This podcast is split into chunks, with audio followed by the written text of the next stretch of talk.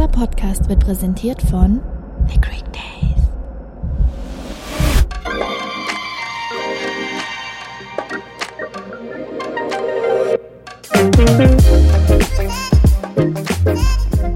Hallo zusammen, hier sind wir wieder. Hallo, herzlich willkommen zu unserer neuen Podcast-Folge. Yes. Schön, dass ihr wieder mit dabei seid. Ja, wie immer, wir freuen uns.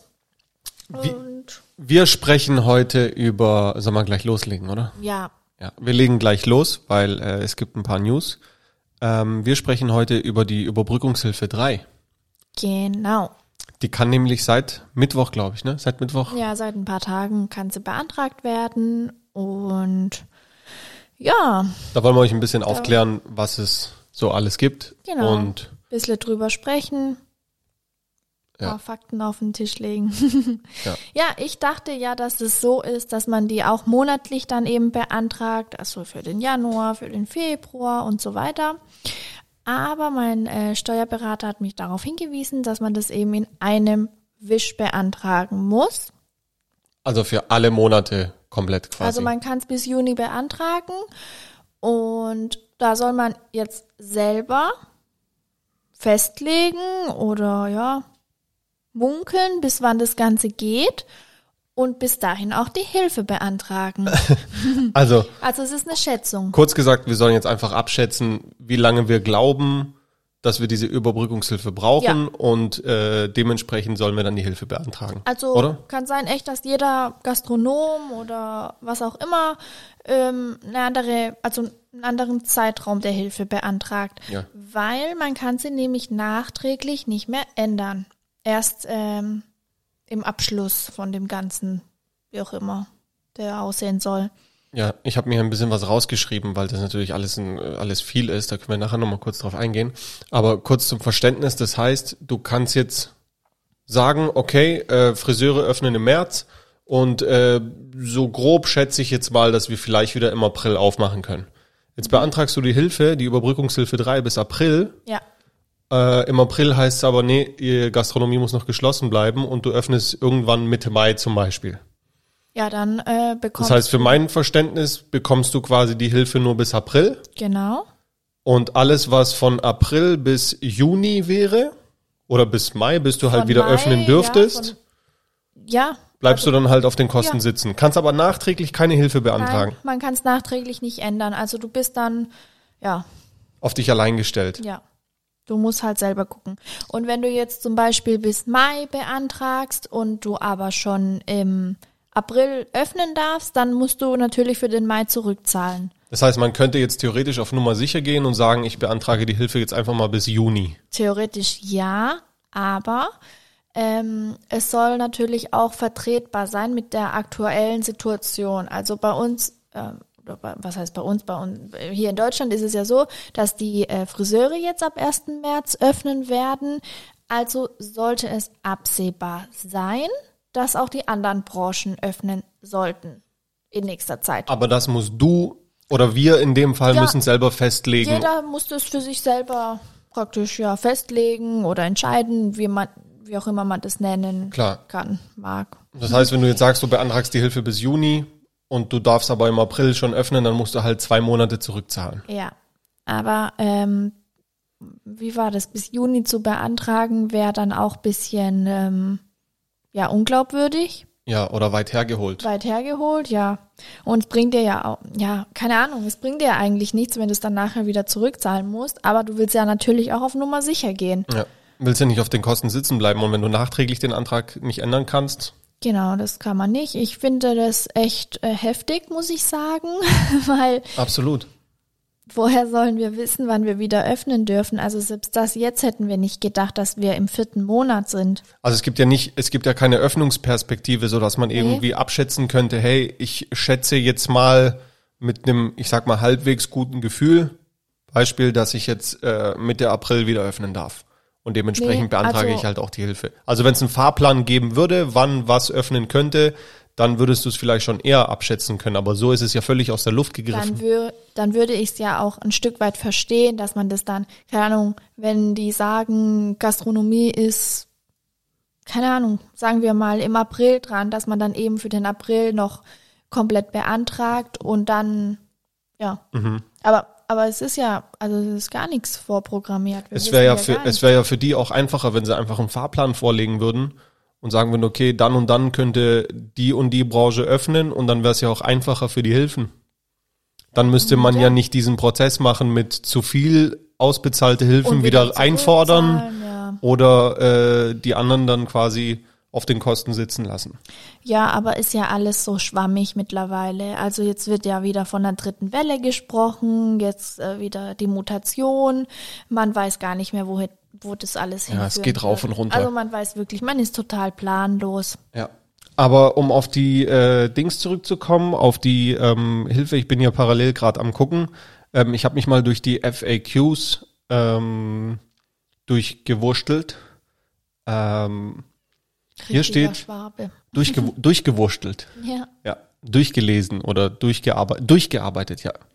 Ähm, also es wird wieder eine Abschlagszahlung geben von dieser Hilfe. Das heißt, man beantragt jetzt quasi für die nächsten Monate und die Abschlagszahlung soll in einer Höhe von 50 Prozent der beantragten Förderung ausbezahlt werden. Okay. Also du kriegst quasi die Hälfte von dem Beantragten für die nächsten Monate. Ja, das ist ja schon mal was. Ja, weil vorher wusstest du ja gar nicht, was du überhaupt bekommst. Es hieß ja immer nur ein Teil und dann doch mehr und dann doch wieder weniger. Deswegen ist es schon mal gut, dass es hier auch direkt festgelegt wurde, Ja, klar. wie viel ausbezahlt wird. Und hoffentlich kommt es auch wirklich schneller. Ja, weil wir zeitnah. warten jetzt immer noch auf den Dezember. Ähm, den Antrag konntest du jetzt auch erst im Februar stellen. Also Mhm. den Januar hast du auch wieder vorgestreckt. Jetzt kommt, äh, jetzt ist bald Ende Februar. Das heißt, deine ganzen Zahlungen stehen wieder aus. Wirst du, das Geld wird bis dahin sicherlich, also ich tippe nicht, dass es bis dahin da ist. Mhm. Ähm, ja, hoffen wir halt mal im März. Ja, Und was ich halt auch krass finde, klar hat man jetzt die November- und die Dezemberhilfe bekommen mit, ähm, wie heißt's? Ach, nicht nur die sagt- Fixkosten, sondern die, ja, die, den Umsatzausfall. Genau. Aber jetzt sind es ja nur ähm, Fixkosten, ähm, die man erstattet bekommt. Und darin zählen keine Kredite. Ja. Du greifst mir hier richtig vor. Lass mich doch mal Punkt für Punkt aufarbeiten. Ich habe das hier richtig schön ausgearbeitet, eine Ja. Struktur in die Folge reingebracht. Ja, ich bin halt voll Und drin. du? Ich habe erst äh, mit dem Steuerberater geredet und Ja. telefoniert und ich bin dann Das war auch voll ein langes drin. Gespräch. Du bist da voll drin. Ja, aber äh, zur Überbrückungshilfe 3, also die kann rückwirkend für die letzten oder für acht Monate beantragt werden. Das heißt von November letzten Jahres bis Juni diesen Jahres, sofern man keine November- und Dezemberhilfe beantragt hat Okay. oder die eben nicht bekommen hat aus irgendwelchen Gründen.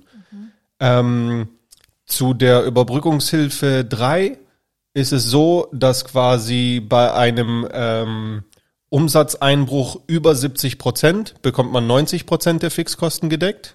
Und so ist es eben gestaffelt. Also ab 50 bis 70 Prozent Umsatzeinbruch kriegst du 60 Prozent Fixkostendeckung und ab 30 bis 50 Prozent bekommst du quasi 40 Prozent der Fixkostendeckung. Ja. Ist ein bisschen kompliziert, aber um das einfacher zu machen, ähm, wenn ein Betrieb quasi jetzt über 70 Prozent Umsatzeinbruch hat und äh, 10.000 Euro Fixkosten hat, dann kriegt er 9.000 Euro quasi zurückerstattet. Ja, das wird ja überall angerechnet, weil manche arbeiten ja auch mit To-Go. und deswegen Umsatzeinbruch wird dann eben gemessen, Genau. wie viel du prozentual halt einen Einbruch hast und dementsprechend kriegst du dann die Fixkosten gedeckt. Ja, und es werden nur betriebliche Fixkosten gedeckelt. Also um drauf zurückzukommen, wo du gerade vorgegriffen hast, ähm, zum Beispiel betriebliche Fixkosten sind Pacht, Versicherung, Strom, Wasser, Gas, Ja. Zinsen und äh, also Zinsen auf Kredite, aber nicht die Kreditraten selber. Ja, was ich aber auch heftig finde, weil in meinen Augen sind es Fixkosten. Also ich weiß, jeden Monat habe ich den und den Kredit abzubezahlen, ohne Einnahmen, Ja. wohlgemerkt jetzt äh, in unserem Fall. Also das verstehe ich nicht ganz. Du wirst praktisch, dir wird deine Arbeit genommen, also eben eigentlich, ja, kann man so sagen. Und ähm, kriegst aber dafür keine Kredite ähm, Ausgezahlt oder äh, Nein, wie sagt man ähm, ausgeglichen. äh, ja, erstattet. Also meine Kredite laufen trotzdem weiter. Mhm. Du hast aber Und- keine Einnahmen, um diese Kredite zu bedienen. Und eine Pause einzulegen bringt uns auch nichts, weil das äh, staut sich ja dann alles nur und dann hast du äh, was weiß ich was für einen hohen, noch höheren Schuldenberg. Ähm, Mhm. Ich finde es ja, ich finde es ja auch so widersprüchlich, dass man äh, einfach mal pauschal sagt, ähm, ja, wenn du nicht über die Runden kommst, also als Unternehmer nicht über die Runden kommst, dann äh, kannst du einen KfW-Kredit ähm, aufnehmen. Ja, Ja, super. Was ja. bringt mir das aber? A, ich habe keine Einnahmen, um diesen Kredit zu bezahlen. Und B, ich krieg durch die Hilfen nicht die Kreditraten bezahlt. Das heißt, ich bin quasi mehr oder weniger doppelt verschuldet. Ja, und nachher hast du noch Kredite am Laufen. Wie willst du die? Wie willst du einen neuen Kredit? Also ich bediene dann quasi Kredite mit Krediten. ja, kann man so sagen. Und äh, das führt ja nur in der Spirale nach unten. Was mich halt auch traurig macht, ist, dass es nicht nur das Wirtschaftliche ist, sondern wir haben ja auch ein Privatleben. Wir haben eine private Miete zu zahlen. Mensch, du greifst hier richtig vor. Ohne Witz, das ist, steht hier auf Ja, meinem sorry, Zettel auf was, dem nächsten was soll, Punkt. Was, kann, was soll ich machen? Du schreibst dir alles auf und ich mache alles aus dem Nein, Kopf ich wollte nur eine Struktur reinbringen. Aber ja, Entschuldigung, ich bin ins Wort gefallen. Leg Ja. los. Ja, darf ich jetzt? Ja, ja, ja, ja, klar, bitte. Ja, also es wird halt auch nicht dran gedacht, wie, wie würden, wie zahlen die Menschen ihr privates Leben? Ähm, keine Ahnung, deine Miete, dein äh, Gott, was hat man auch privat? Hat privat hat man auch Strom, Nebenkosten, ähm, Lebensmittel, Der komplette Lebensunterhalt einfach. wird nicht berücksichtigt. Ich möchte das gerne an dieser Stelle hier zitieren, denn in den FAQs unter Punkt 2.11, das könnt ihr da alle nachlesen, deckt die Überbrückungshilfe auch private Lebensunterhaltungskosten ab. Und hier wird beschrieben, ich zitiere, Kosten des privaten Lebensunterhalts wie Miete oder Zinszahlungen für die Privatwohnung mit Ausnahme von anteiligen Kosten für ein Arbeitszimmer, falls dieses 2019 bereits steuerlich geltend gemacht wurde, Krankenversicherungsbeiträge sowie Beiträge zur privaten Altersvorsorge werden nicht durch die Überbrückungshilfe abgedeckt. Ähm, damit auch insofern Existenz für Unternehmensinhaber, Freiberufler, Freiberuflerinnen und Soloselbstständigen nicht bedroht ist, wurde der Zugang zur Grundsicherung vereinfacht. Also das heißt, deine privaten Kosten werden nicht gedeckt, aber du hast einen einfacheren Zugang als Unternehmer oder Freiberufler, Soloselbstständige zur Grundsicherung. ja, super. Bringt dir nicht viel. Du Ja, kannst und Grundsicherung beantragen. Ich glaube, es sind 1000 Euro pro Person. ja, je nachdem, ob du Kinder hast oder nicht, da gibt es so eine ja Bemessungsgrenze. Wieder, ähm, da wird aber natürlich auch geprüft, was hat man noch auf dem Konto. Also Du so gibst einfach quasi mehr oder weniger eine eidesstattliche Versicherung ab, dass du halt So einfach wirklich, ist es auch nicht. Also wenn du da ein paar tausend Euro noch auf dem Konto hast, deiner Spartes, dann sollst du deiner Spartes aufbrauchen, Ja. bevor du das überhaupt genehmigt Bekommst. kriegst. Ja. Ja. Also ganz so easy peasy. Und es ist ja auch so traurig, ne? Du kriegst, du kriegst wirklich keine private Lebensunterhaltungskosten. Also nicht mal für eine private Altersvorsorge oder nicht mal für dein täglich Brot. Das heißt, wenn du für das Jetzt und Hier Geld brauchst, kriegst du es nicht. Wenn du aber auch für die Zukunft was aufbauen willst, zum Beispiel eine, eine private, wie es da steht, eine private Altersvorsorge, in der du irgendwie monatlich einzahlst, wird das auch nicht abgedeckt. Nee. Also du lebst quasi, ja, einfach vegetierst vor dich hin, ohne Einnahmen, ohne nix. Ja. Ja, wie die Ist sich das vorstellen, verstehe ich auch nicht ganz. Ja, also das, äh, ja, langsam geht einem die Puste aus Ja. und das sollte auch echt mal. Und weil du es vorhin, weil du es vorhin auch angesprochen hast, ähm, hier, ähm, ob man quasi, äh, wenn man, wenn Änderungsbedarf an dem Antrag besteht, den man Mhm. jetzt hat, ähm, nachträgliche Änderung des Antrags nach dem Absenden wird in einem späteren Release des digitalen Antragssystems ermöglicht. Das heißt, wenn du halt irgendwelche Zahlen verändern willst oder musst, weil eben andere Umsätze und so weiter und so fort, dann äh, wirst du das erst in einem späteren Release des Programms durchführen können. Ja, und wer weiß, wann das kommt. Ja, wir wissen ja alle, wie lang äh, manche Programme gedauert haben, bis man überhaupt so ein, eine Hilfe eben beantragen kann. Ja, genau. Also die Anträge können auf jeden Fall bis 31. August gestellt werden diesen Jahres äh, und die Antragstellung ist nur einmal möglich, ist ja auch klar. So, soweit ich das hier entnehmen kann. Ja, das waren jetzt mal die Eckdaten zu der Überbrückungshilfe 3, die gerade aktuell ist. Ja. Und ja, Ich lese auch gerade hier, rückwirkende Anträge für die erste und zweite Phase der Überbrückungshilfe können im Rahmen der dritten Phase nicht gestellt werden. Okay. Also wenn du jetzt die dritte beantragst, kannst du wohl nicht mehr die erste und zweite beantragen. Aber Ja, ja. die hättest du ja eigentlich schon Gut, du beantragen kannst ja müssen. nicht alle Hilfen beantragen, dann ähm, überschneidet sich das ja.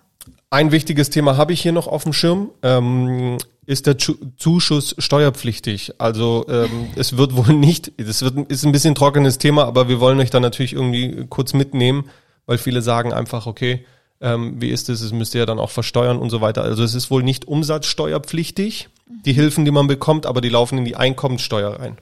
Ja, das war mir klar. Es gibt nichts in Deutschland, was nicht versteuert wird. Alles wird versteuert. Also es läuft dann quasi in, den, in eine Jahresabrechnung mit rein, mehr oder weniger. Du Das zahlst war halt klar. keinen Umsatz drauf, aber Das war klar. Es ist wie wenn du, ja, Umsatz gemacht hättest oder Gewinn gemacht hättest. Von daher wird es dann eben Ende des Jahres in der Einkommensteuer versteuert. Ja, so viel dazu. Genau. Spannendes Thema. War, ist ein bisschen trocken heute, aber es war halt auch wichtig, dass wir das mal auf jeden Fall aufgearbeitet haben. Und ich Ja. möchte hier drauf nochmal hinweisen, dass äh, diese Folge oder diese Themen, die wir hier gerade besprochen haben, keine steuerliche Beratung für eure individuelle Situation ist. Genau. Also Kurz gesagt, ich möchte mich da gerne rechtlich absichern. Ja, ihr solltet natürlich, ihr müsst ja auch ähm, zu einem Steuerberater oder zu, oder zu einem Drittprüfenden, sagt man Ja. so. Also anders ist die Hilfe ja auch gar nicht möglich zu beantragen. Von daher lasst euch beraten und dann wird schon das Passende für euch dabei sein. Absolut. Ja, Ja, das dann ähm, von uns. Ähm, das ist Stand der Dinge. Passiert aktuell leider nicht sonderlich viel bei uns, auch nicht wirklich was Spannendes. Ähm, aber ich denke, so deswegen geht's. heute zur Abwechslung mal ein trockenes Thema. Ich denke, so geht's vielen zurzeit. Ja. Haltet auf jeden Fall die Ohren steif und wir freuen uns, wenn ihr nächste Woche wieder mit dabei seid. Hier in unserem Podcast. Better together. Ja. Bis bald. Bis bald, meine Lieben. Schönen Sonntag euch allen. noch. Tschüssi.